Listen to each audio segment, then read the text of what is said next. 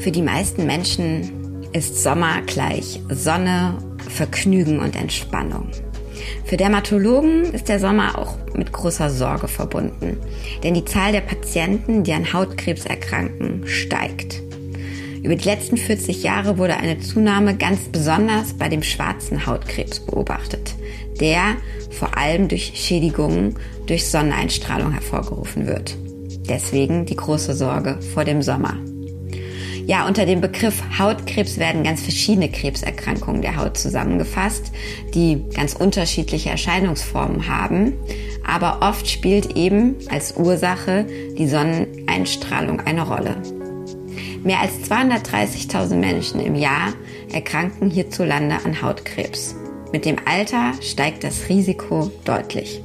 Doch neben all den eher schlechten Nachrichten gibt es auch gute, denn nicht nur die Fälle steigen, sondern es steigen auch die Möglichkeiten oder es verbessern sich die Möglichkeiten, Hautkrebs zu heilen, zu therapieren oder zumindest dafür zu sorgen, dass die Lebensqualität der Betroffenen bestehen bleibt. Und genau darüber will ich heute hier im Gesundheitspodcast der FAZ sprechen.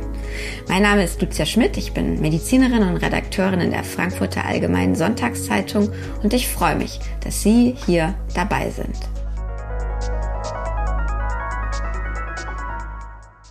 Ja, welche Möglichkeiten ganz genau haben wir da mittlerweile in der Therapie und wie kann ich selbst vor dem Spiegel auffällige Hautstellen erkennen und dann möglichst früh und schnell zum Hautarzt gehen? Das besprechen möchte ich heute mit meinem Gast, Professor Dirk Schadendorf. Er ist Direktor der Klinik für Dermatologie am Uniklinikum in Essen. Herr Professor Schadendorf, schön, dass Sie da sind. Herzlich willkommen im Podcast. Hallo, Frau Schmidt. Ich freue mich auch. Herr Schandorf, wenn es um Krankheiten geht und ganz besonders um Krebs, äh, dann ist es so, dass viele Menschen wissen wollen, Mensch, wie kann ich das denn verhindern, dass ich daran erkranke? Bei Hautkrebs, im Gegensatz zu vielen anderen Erkrankungen, klingt das relativ simpel, nämlich eben Sonnenschutz jeder Art und zwar das ganze Jahr hindurch benutzen. Stimmt das? Ist wirklich die Wahrscheinlichkeit an Hautkrebs zu erkranken deutlich geringer oder gesunken, wenn man Sonnenschutz das ganze Jahr benutzt? Ja, also grundsätzlich ist es so, dass alle Faktoren, die das Krebsrisiko erhöhen. Und beim Hautkrebs ist einer der wesentlichen Faktoren, die wir selbst beeinflussen können, die UV-Bestrahlung. Wenn wir das verändern, ist es eben auch möglich, das Risiko an Hautkrebs zu erkranken deutlich zu senken. Also da gibt es jede Menge Beispiele, äh, die wir in den letzten Jahren, Jahrzehnten beobachtet haben und die wir auch epidemiologisch sehr gut nachweisen können. Mhm. Ist denn, ich habe das gerade mal so behauptet in meiner Anmoderation, ist denn tatsächlich die Sonne der allerhöchste Risikofaktor auch für alle Hautkrebstypen oder was sind noch, sage ich mal, Ursachen und Risiko? Ja, also grundsätzlich ist es so, dass die Haut ja, ich sag mal, unser Kommunikationsorgan nach draußen darstellt und alle verschiedenen Hautzellen, wir haben ja sehr viele verschiedene Hautzellen, die unsere Haut nachher ausmachen mit den ganzen Facetten, die wir haben, sind grundsätzlich, was Noxen von draußen angeht, sehr empfindlich. Dazu zählt vor allen Dingen die UV-Strahlung, aber auch bestimmten Berufen, zum Beispiel auch Chemikalien oder andere Dinge, die eine die eine Rolle spielen. Und ein zweiter großer Faktor neben Noxen, die von außen kommen, ist natürlich die individuelle Empfindlichkeit. Und wenn wir uns auf Hautkrebs, schwarzen als auch weißen Hautkrebs konzentrieren, dann sind das vor allen Dingen die hellen Hauttypen, die besonders empfindlich sind. Das wissen wir seit vielen Jahren. Mhm. Jetzt können Sie darüber wahrscheinlich stundenlang erzählen, aber ich würde Sie bitten, sich kurz zu fassen. Was gibt es denn für verschiedene Hautkrebstypen? Sie haben eben schon gesagt, der weiße und der schwarze Hautkrebs, auch ich habe den vorhin schon genannt. Und wann treten die so in welchem Alter auf? Es ist tatsächlich eine Erkrankung, die immer oder in den allermeisten Fällen erst im höheren Alter auftritt. Vielleicht können Sie da so ein bisschen für uns das mal einordnen. Ja. ja, also es gibt einmal den schwarzen Hautkrebs, der oft mit Sorge, besonders großer Sorge verfolgt wird. Einfach deswegen, weil er besonders aggressiv ist. Der geht praktisch von den Pigmentzellen der Haut aus. Also die Pigmentzellen, die wir jetzt in der Sommerzeit äh, besonders beanspruchen. Das Besondere ist, dass Melanome, schwarzer Hautkrebs eben auch sehr früh auftreten können. Also wir haben durchaus Patienten, die um die 20 sind. Es gibt eben auch wenige Fälle jedes Jahr in Deutschland mit Melanomerkrankungen vor dem 20. Lebensjahr.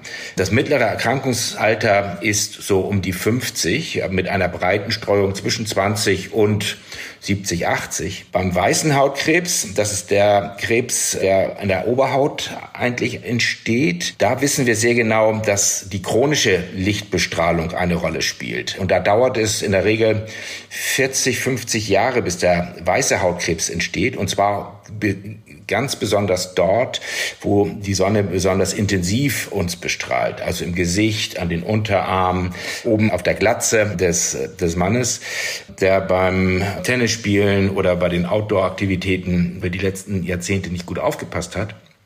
Und dann gibt es einige seltene Hautkrebsarten, die von den Schweißdrüsen ausgehen, von den Talgdrüsen ausgehen, von den Immunzellen der Haut ausgehen können oder auch von den Tastkörperchen Merkelzellkarzinome. Das sind seltene Arten von Hautkrebs, die oftmals auch äh, mit ähm, Licht einhergeht, mit Lichtbestrahlung einhergeht.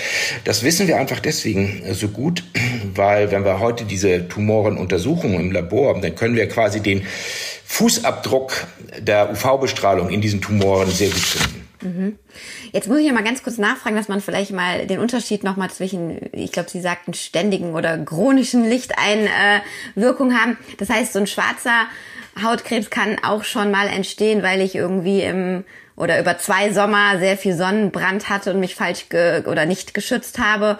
Der weiße tatsächlich aber eben über eine kontinuierlicher falscher Umgang mit UV-Strahlung. Ist das die richtige Zusammenfassung? Ja, das ist äh, der, die Zusammenfassung ist schon der Realität sehr nahe. Wir sagen, schwarzen Hautkrebs sind insbesondere bei Verbrennung, Sonnenbrand, Leute, die unter Neonlicht arbeiten und dann ihren Jahresurlaub am Strand verbrennen, rot werden und während diejenigen, die eben draußen ihren Garten machen, beruflich draußen sind, Bauarbeiter, Gärtner, alle Aktivitäten, die beruflich draußen äh, verbunden sind, auch Outdoor-Sportler, Fahrradfahrer, Radler, Wassersportler, das sind Kandidaten, die eben über Jahrzehnte sehr starke Sonnenbestrahlung bekommen. Mhm. Jetzt ist es ja so, die Kasse zahlt allen, die äh, über 35 sind, alle zwei Jahre ein Hautscreening, also die gesetzliche Krankenkasse. Das haben wir ja gerade schon gelernt. Manchmal ist das vielleicht sogar dann zu knapp oder zu spät, zumindest beim schwarzen Hautkrebs. Das heißt, man soll ja immer auch Selbstveränderungen an der Haut beobachten. Gerade wenn man zum Beispiel auch in den Spiegel guckt und an Stellen, die man jetzt gar nicht jeden Tag sofort sieht, einfach wachsam sein. Also gibt ja auch Menschen mit unterschiedlichen Hautpigmentierungen, unterschiedlichen Muttermalen und so. Kurz zusammengefasst, wann muss ich doch irgendwie mal wachsam werden oder den Hautarzt aufsuchen? Was sind so prägnante Veränderungen oder auch Symptome, die mich hellhörig machen sollten? Also grundsätzlich ist es eigentlich wichtig, seine Haut zu kennen. Und damit meine ich jetzt nicht nur die ersten kleinen Fältchen zu beobachten oder Pickelchen oder was, wo man oder Frau besondere Achtsamkeit drauf legt, sondern eben auch Pigmentveränderungen, die entstehen oder sich verändern. Manche unserer Muttermäler verändern sich auch unter Sonnenbestrahlung. Also jede Veränderung ist grundsätzlich dazu geeignet zu sagen, ich lasse das am besten von einem Hautarzt einmal überprüfen, am besten im Rahmen des Hautkrebs-Screenings alle zwei Jahre. Oder wenn man äh, zwischendurch sieht, da verändert sich etwas, nicht zwei Jahre warten, sondern tatsächlich auch zu einem Hautarzt gehen und sagen, hier hat sich etwas verändert, ist das möglicherweise ein Hautkrebs oder ein schwarzer Hautkrebs. Insbesondere beim schwarzen Hautkrebs ist hoher Handlungsbedarf, äh, weil dort eben eine besonders hohe Aggressivität vorliegen kann, ähm, die dann eben auch zu einer Streuung führen kann. Mhm. Also zu einer Metastasenbildung, die ja dann besonders ja. gefährlich ist. Ja. Noch mal ganz kurz bei der Hautkrebsvorsorge zu bleiben. Es gibt da ganz verschiedene Formen und Möglichkeiten. Ähm, grob zusammengefasst über Screenings mit dem Computer, mit Bildern, mit Fotos oder auch ganz klassisch teilweise einfach noch, dass der Arzt von oben nach unten durchguckt. Was empfehlen Sie da? Was, äh, wenn ich mich entscheiden kann, ähm, was sollte ich wählen? Ist da was sicherer oder besser? Ja, also erstmal die Teilnahme an einem Hautkrebs-Screening-Programm ist der erste Schritt. Wenn man das äh, sieht, nehmen das im Vergleich zu vielen anderen Krebsvorsorgeuntersuchungen relativ viele Menschen wahr, aber dennoch relativ wenig. Insgesamt es sind etwa so 30 Prozent der Bevölkerung, die das innerhalb von zwei Jahren äh, tatsächlich wahrnehmen. Also da ist Luft nach oben. Da ist also deutlich Luft nach oben, da haben Sie recht. Der Hautarzt wird in der Regel zusätzlich mit dem Dermatoskop, mit einer Form von Lupe, in der Regel auch die Haut untersuchen. Da wissen wir, dass eine dermatoskopische Untersuchung, also so eine Lupenuntersuchung, die Präzision der Diagnose nochmal deutlich erhöht. Alle anderen Verfahren äh, mit Computer und Fotografien werden in der Regel von der gesetzlichen Krankenkasse nicht bezahlt, haben aber in bestimmten Situationen auch Vorteile. Insbesondere für Menschen mit sehr vielen Pigmentmälern ist das hilfreich, da den Überblick zu behalten und dass diese Fotodokumentation und die Analyse durch künstliche Intelligenz, die oftmals dahinter geschaltet ist, auch tatsächlich auszunutzen und eben auch zum Vorteil oder für die Diagnosestellung zu nutzen. Das ist ein sich nur ein kleinerer Teil der Patienten, die wirklich langfristig davon profitiert. In der Regel ist das Hautkrebs-Screening und das Hingehen zum Hautkrebs-Screening und die dermatoskopische Untersuchung ausreichend. Mhm. Jetzt habe ich ja schon gesagt, es geht uns heute auch um neue Therapien, neue Therapieansätze. Auf dem Gebiet forschen Sie auch. Bevor wir tief einsteigen, das, was jetzt neu möglich ist. Was ist denn, und wir bleiben jetzt mal bei erstmal bei dem schwarzen Hautkrebs, glaube ich. Das ist ja das, was auch die meisten Leute bewegt oder vielleicht auch der Weiße noch. Was ist da im Moment so die Standardtherapie? OP oder was macht man da in der Regel? Also grundsätzlich ist der erste Schritt das Herausschneiden des Hauttumors, sowohl beim weißen als auch beim schwarzen Hautkrebs. Hautkrebs. Beim schwarzen Hautkrebs ist es so, dass man noch etwas größere Sicherheitsabstände um diesen Tumor äh, herum macht, wenn man weiß, es ist tatsächlich ein schwarzer Hautkrebs. Die Sicherheitsabstände, die praktisch herausgeschnitten werden, sind im Zentimeterbereich, also etwa ein Zentimeter, wenn tatsächlich ein bösartiger Tumor festgestellt worden ist. Das ist an vielen Körperregionen sehr, sehr gut äh, auch wieder zu verschließen, auch kosmetisch ansprechend zu verschließen, sodass die Probleme, die für die Patienten diesbezüglich sind, außerordentlich gering sind. Einer der Maßnahmen, die man als zweiten Schritt macht, ist, wenn man das Ergebnis der Diagnose hat, dann ist einer der wichtigsten Parameter, wie dick oder wie, wie tief ist dieser Tumor in die Haut eingewachsen. Und dort ist es so, dass ich sagte, der schwarze Hautkrebs ist ein sehr bösartiger Tumor. Wir sprechen also von wenigen Millimeter oder Bruchteilen von Millimetern. Wenn wir sagen, da ist ein niedriges Risiko äh, zu metastasieren, also Absiedlung zu bilden oder ein höheres Risiko. Also wir sprechen von einem weniger riskanten oder einem Niedrigrisiko-Melanom, wenn die Tumoreindringtiefe unter einem Millimeter liegt. Alles, was über einem Millimeter liegt, machen wir uns Gedanken, wie können wir das Rückfallrisiko minimieren. Und da geht es dann schon um die Frage zusätzliche chirurgische Maßnahmen oder auch vielleicht auch schon Therapien, die man dann vorbeugend durchführen würde, um das Rückfallrisiko zu reduzieren. Mhm. Kommen wir mal zu den, den neueren Therapien, die man dann ja anwenden kann. Ich glaube, ein Stichwort ist eine Immuntherapie.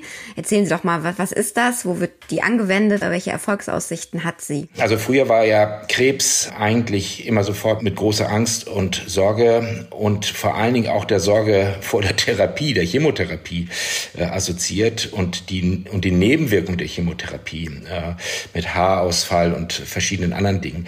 Das hat sich heute mit dem Schrittmacher Vielfacher äh, Hautkrebsbehandlung, Melanombehandlung also deutlich verändert. Wir haben neue Medikamente, vor allen Dingen, die auch das Immunsystem jetzt sehr stark stimulieren können, sogenannte Checkpoint-Inhibitoren. Diese Therapien werden in der Regel als Infusion gegeben im Abstand von zwischen zwei bis sechs Wochen, also oftmals in drei- oder vierwöchentlichen Abständen, also einmal im Monat etwa. Diese vorbeugenden Therapien werden über ein Jahr durchgeführt. Wenn es denn um die Bekämpfung von Absiedlung geht, behandelt man in der Regel so lange, wie es denn notwendig ist, diese Absiedlung auch so komplett zu kontrollieren.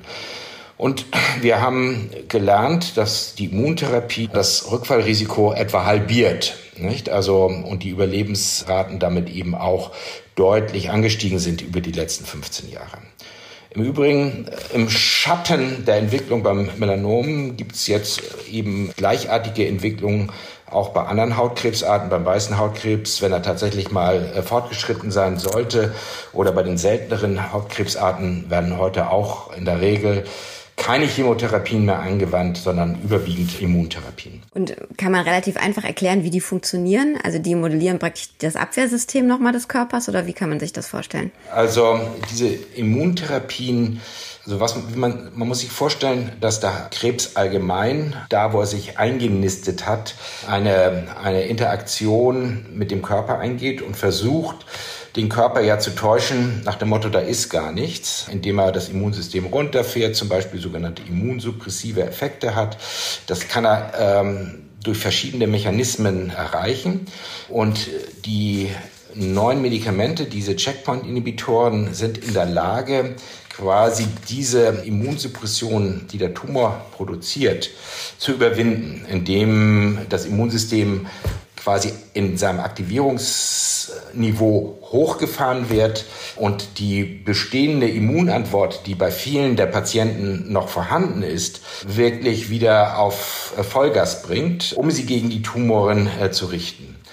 Ähm, das funktioniert in, beim, beim Melanom in etwa 40 bis 50 Prozent der Patienten so gut, dass selbst im fortgeschrittenen Stadium äh, Patienten äh, tumorfrei werden und dann eben auch langfristig überleben und wahrscheinlich sogar geheilt sind. Okay, das sind ja wirklich irgendwie gute Nachrichten.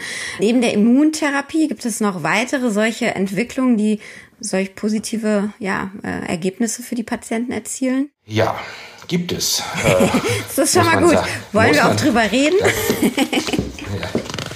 ja. ja, das weiß ich nicht. Aber ähm, es gibt nicht nur ein Checkpoint-Inhibitoren, es gibt äh, beim Melanom alleine inzwischen drei, die zugelassen sind, die man auch teilweise kombinieren kann. Das ist die eine Sache. Und die zweite Sache ist, es gibt eben auch äh, sogenannte Achillesfersen der dieser Tumorzellen. Das heißt, das sind bestimmte genetische Veränderungen, sogenannte Mutationen, Genmutationen, die man auch gezielt ansteuern kann. Das ist eine sogenannte zielgerichtete Therapie, die man in der Regel als Tabletten einnimmt und auch sehr gut funktioniert, sowohl in der vorbeugenden Therapie als auch in der Therapie, wenn es zu einer Metastasierung gekommen ist.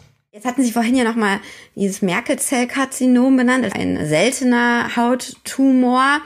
Aber aus unserem Vorgespräch sozusagen weiß ich, auch da hat sich einiges getan. Und ähm, vielleicht können wir da noch kurz drauf eingehen, was da jetzt möglich ist. Ja, Merkelzellkarzinom ist ein sehr seltener Tumor der Haut, der vor allen Dingen auch bei älteren Menschen auftritt, ich sag mal so ab 60.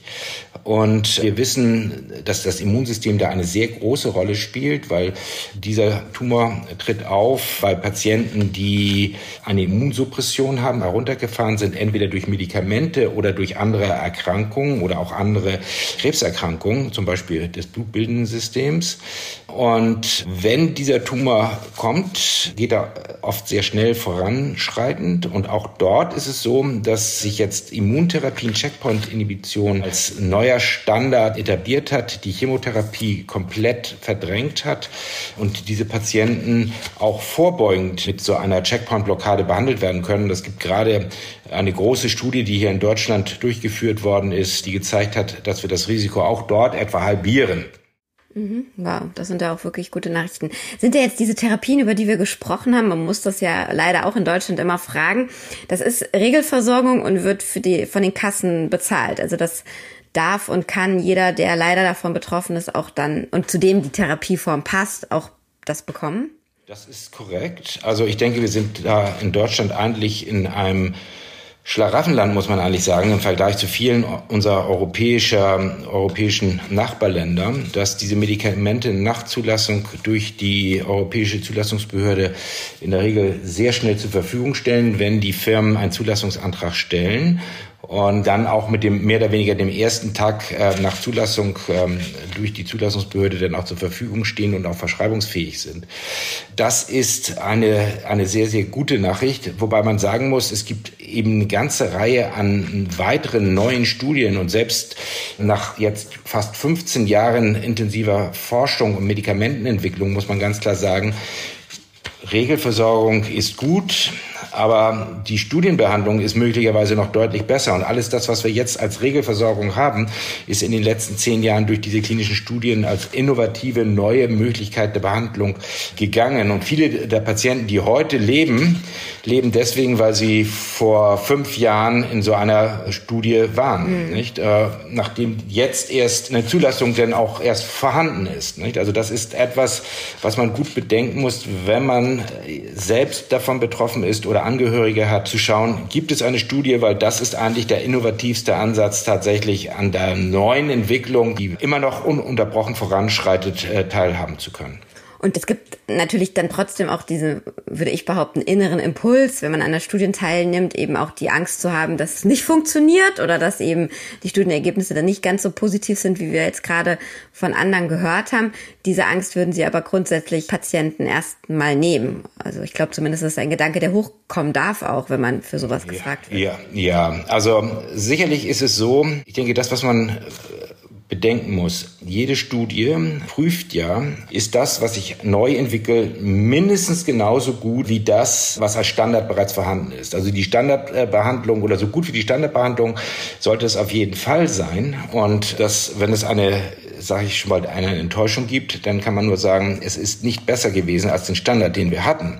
Das ist dann das, was wir als eine negative Studie bezeichnen. Ich würde sagen, man kann eigentlich nur gewinnen. Ich meine, das, was äh, unklar ist, ist vielleicht mit einer neuen Medikamentenkombination oder einem neuen Medikament. Wie ist das Nebenwirkungsprofil? Ist das anders? Oder sind da irgendwelche Schwierigkeiten zu erwarten? Das sind Themen, die man dann zusammen besprechen muss in einem Aufklärungsgespräch. Mhm, mh. Ja, lieber Schadendorf, ich danke Ihnen für das Gespräch und ja, all die Informationen und viel Erfolg weiterhin. Also sind ja wirklich große Schritte, die da gemacht werden im Moment. Ja, Ihnen, liebe Hörerinnen und Hörer, besten Dank für Ihr Interesse und Ihr Zuhören. Ich freue mich, wenn Sie auch beim nächsten Mal dabei sind, hier bei dem Gesundheitspodcast und wünsche Ihnen bis dahin alles Gute. Tschüss, Herr Schadendorf. Vielen Dank für Ihren Besuch. Gerne.